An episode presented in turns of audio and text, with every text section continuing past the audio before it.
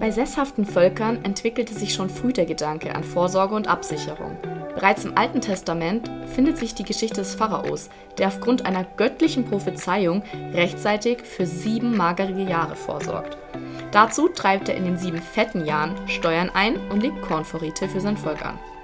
Mit den Lebensumständen der Menschen wandelt sich auch die Altersvorsorge. Doch wie schon damals zu Pharaos Zeiten, so gilt auch heute, entscheidend ist, rechtzeitig damit anzufangen. Und wie ihr aus unseren vorherigen Folgen ja schon wisst, reicht die staatliche Rente nicht mehr aus, um den Lebensstandard auch im Alter zu halten. Noch immer schätzen viele ihre finanzielle Lage im Alter besser ein, als sie sein wird. Aber welche Absicherung ist jetzt die richtige? Genau deshalb werden wir heute über die verschiedenen Möglichkeiten der privaten Altersvorsorge sprechen.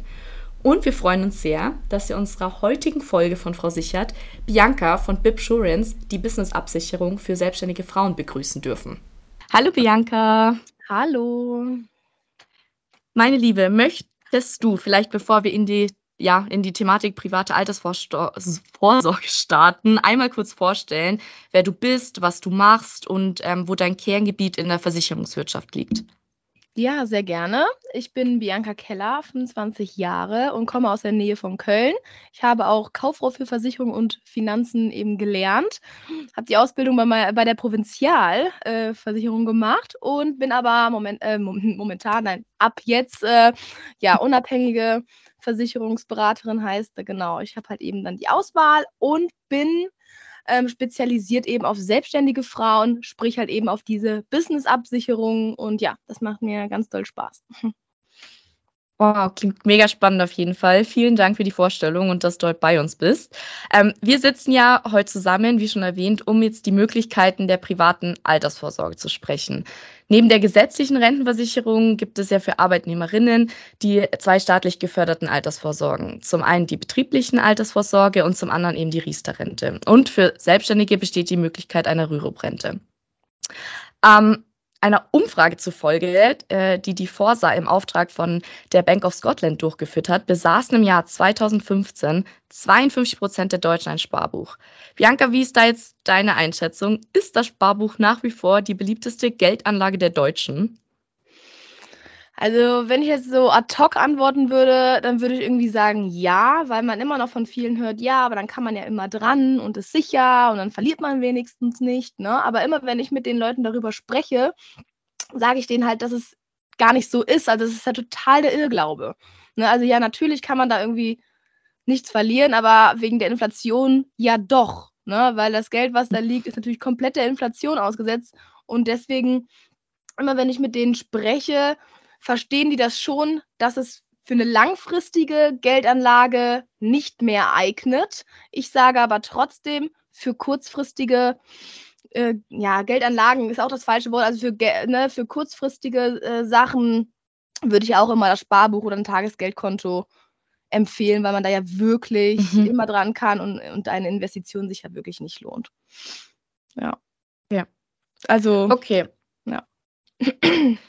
Nee, super. Und ähm, nun gibt es ja jetzt auch die ähm, private Altersvorsorge, die nicht vom Staat gefördert wird. Und welche Möglichkeiten gibt es denn jetzt hier für mich? Ja, ähm, es gibt halt generell ähm, die ETF-Rentenversicherung. Es gibt eine Rentenversicherung mit aktiven Fonds. Es gibt einen ETF-Sparplan. Ne, früher gab es die klassische Lebensversicherung, aber ich äh, würde halt eben immer auf die ETF-Rentenversicherung plädieren. Sehr gutes Stichwort. Ähm, mhm. wir wollen ja unsere Hörerinnen natürlich immer möglichst kompakt informieren. Deswegen lass uns gern mal mit dem ETF-Sparplan beginnen. Ja. Ähm, vielleicht, was hat es denn überhaupt mit ETFs auf sich? Kannst du uns da vielleicht gerne mal abholen? Ja, total. Also ETF äh, heißt ja Exchange Traded Fonds und aktuell halt eben die Preis-Leistungssieger unter den Fonds. Ne? Also es ist wirklich die kostengünstigste Variante, das Geld anzulegen mit durchschnittlich 7% Rendite, was halt eben auch aktuell so das Höchste ist. Also die 7% ist halt eben der Durchschnitt. Ne? Und äh, also eben wirklich ein absoluter Preis-Leistungssieger und auch staatlich zertifiziert. Und es ist letztendlich so, dass man halt eben ähm, das Risiko auch sehr breit streut. Also zum Beispiel der bekannteste ETF ist der MSCI World. Und da investiert man halt eben das Geld in 1600 umsatzstärksten Unternehmen. Ne? Und dann kann man natürlich auch noch unterschiedliche ETFs nehmen. Aber ähm, genau, also ist halt eben auch lange Laufzeit sehr sicher, diese ETFs, weil das Risiko breit gestreut ist. Okay, und inwiefern unterscheiden sich jetzt ETFs zu, zu Aktien und Aktienfonds?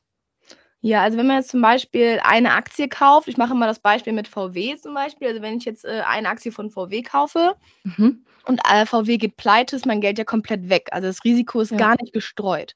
Ne? Also du sitzt jetzt ja nur auf ein Unternehmen.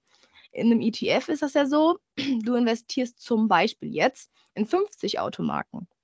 Mhm. Wenn dann ETFs, äh, wenn dann ETF, wenn dann VW pleite geht, dann verlierst du ja gar nicht dein Geld, sondern ähm, du machst sogar Plus, weil es ja nicht bedeutet, dass weniger Autos gefahren werden äh, oder gekauft werden, sondern einfach nur nicht mehr bei VW. Und weil du ja auch auf BMW, auf Audi, auf Toyota und so gesetzt hast, machst du halt eben auch sogar noch ein Plus. Also du merkst diesen Abgang dann von VW gar nicht, weil woanders Autos gekauft werden. Ah, okay, verstehe. Und sagen wir mal, ich entscheide mich jetzt, einen ähm, ETF-Sparplan als private Altersvorsorge zu nutzen. Wie fange ich denn jetzt hier am besten an? Hast du da vielleicht irgendwie Tipps oder eine Reihenfolge, die ich beachten muss? Ja, also erstmal ähm, würde ich halt mir eine App runterladen, ne? Äh, wie zum Beispiel Trade Republic, es gibt ja auch noch sehr viele andere. Ne? Da muss man mhm. sich halt ein bisschen schlau machen wie sind da die Gebühren, Kosten oder wie auch immer. Also erstmal mit einer App. Ähm, dann würde ich sagen, wenn du es jetzt für die Altersvorsorge nutzen möchtest, wäre ganz gut zu wissen, wie viel solltest du zurücklegen. Ne? Also die Rentenlücke so ein bisschen ausrechnen, um herauszufinden, wie viel du monatlich zurücklegen musst, um die Rentenlücke zu schließen. Dann musst du dich noch für ETFs entscheiden. Und äh, ja, dann kann es eigentlich direkt losgehen. Also das ist eigentlich ganz ähm, easy, nur ja, viele sind natürlich unsicher in dem Bereich, ja, was für ETFs halt, ne? Ja, ja, nee, auf jeden Fall. Also ich dachte jetzt auch, dass da vielleicht mehr dazu gehört. Deswegen, ja, spannend. Und ähm, auf was sollte ich dann während meiner Einsparphase achten? Also jetzt so Stichwort Kursschwankungen und allem. Mhm. Ja, also ähm, die Kursschwankungen kann man ja überhaupt nicht vermeiden. Also weder bei Aktien noch mhm. bei aktiven Fonds noch bei passiven Fonds. Aber klar, du solltest dir natürlich dann ETFs wählen, die eher vielleicht konstanter sind, wo dies, wo eben eine breit gestreut ist, ne? Dann vielleicht nicht nur ein ETF, sondern vielleicht zwei oder drei, ne? Also sage ich mal breit, breit streuen. Ähm, ja, ne, Dynamik mit vereinbaren oder sowas, ne? Also ja, also während der Einsparphase eigentlich nicht, weil wenn du dir das ein, also wenn du dir ein, wenn du dich wirklich mal recherchiert hast, was für ETFs, dann mhm. läuft es ja eigentlich. Ne, dann musst du okay. dann eigentlich gar nichts mehr wirklich beachten. Außer vielleicht mal dann okay. in den Jahren vielleicht mal die ETFs zu wechseln oder auf neue zu gehen, ne, auf andere. Ah, okay, also das würdest du schon empfehlen, dass man dann ähm, nicht jahrelang bei den gleichen ETFs bleibt, sondern dass man wirklich, ähm, also ich weiß nicht, würdest du sagen, man sollte ähm, ja jeden Monat gucken, ähm, dass man seine ETFs wechselt oder erst alle paar Jahre? Also was ist da so deine Einschätzung? Ähm, nee, jeden Monat auf gar keinen Fall. Ähm, also vielleicht so jede 15 Jahre vielleicht auch mal. Ne? Also es kommt halt eben okay. Mhm. total drauf an. Ne? Also es kommt, es kommt ja jetzt wirklich drauf an, vielleicht kommt mal irgendwas in den Medien, der MSCI World ist vom Breakdown oder keine Ahnung, ne? dann sollte man vielleicht mhm. mal wechseln, so, ne? Aber Okay. Grundsätzlich ähm, ist der MSCI World zum Beispiel sehr zuverlässig, dass man den eigentlich vielleicht auch gar nicht wechseln muss. Beim ETF, ah, okay. Spar, beim ETF Sparplan ist das natürlich so, wenn du jetzt wechseln möchtest mit dem Kapital, was du angespart hast, musst du es halt eben komplett auszahlen, versteuern und in einen anderen ETF investieren.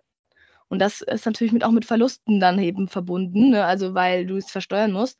Deswegen, wenn, würde ich vielleicht einen weiteren Sparplan über die Jahre anlegen, nochmal mit anderen ETFs. Das ist dann eher die hm, okay. Mhm, okay. Und dann, ähm, wenn wir vielleicht noch über die Auszahlungsphase sprechen, gibt es da dann irgendwas, wo ich ähm, speziell darauf achten sollte, bevor ich in Rente quasi gehe? Ähm, ja, das ist ein ganz, ganz interessanter Punkt, ähm, weil ähm, Also ich persönlich jetzt einfach ähm, mhm. Habe beim ETF-Sparplan Probleme, das für die Rente oder für die Altersvorsorge zu nutzen, weil ich halt eben finde, du bist so angewiesen auf das Geld und dieses komplette Geld ist ja in 40 Jahren bei vielleicht 800.000 Euro.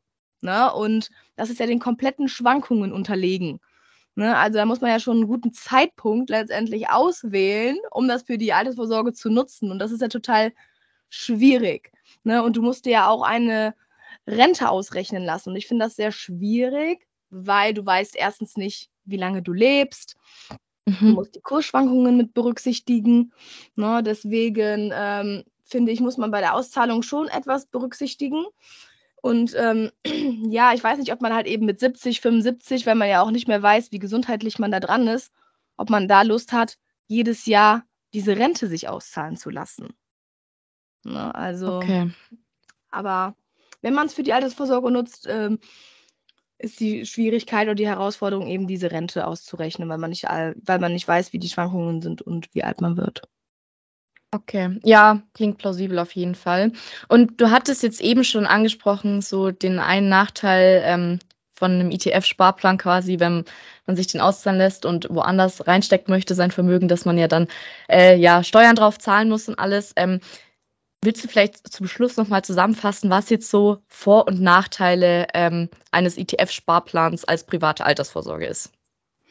Ja, ähm, okay, ja, genau. Also die IT, der ETF-Sparplan, wie du gerade schon gesagt hast, genau, ETF-Wechsel, ne, Vorwechsel äh, ist dann mit Versteuerung. Es gibt grundsätzlich keinen Steuervorteil. Ne, sonst gibt es ja bei der Auszahlung noch einen Steuervorteil. Das ist beim mhm. ETF-Sparplan auch nicht.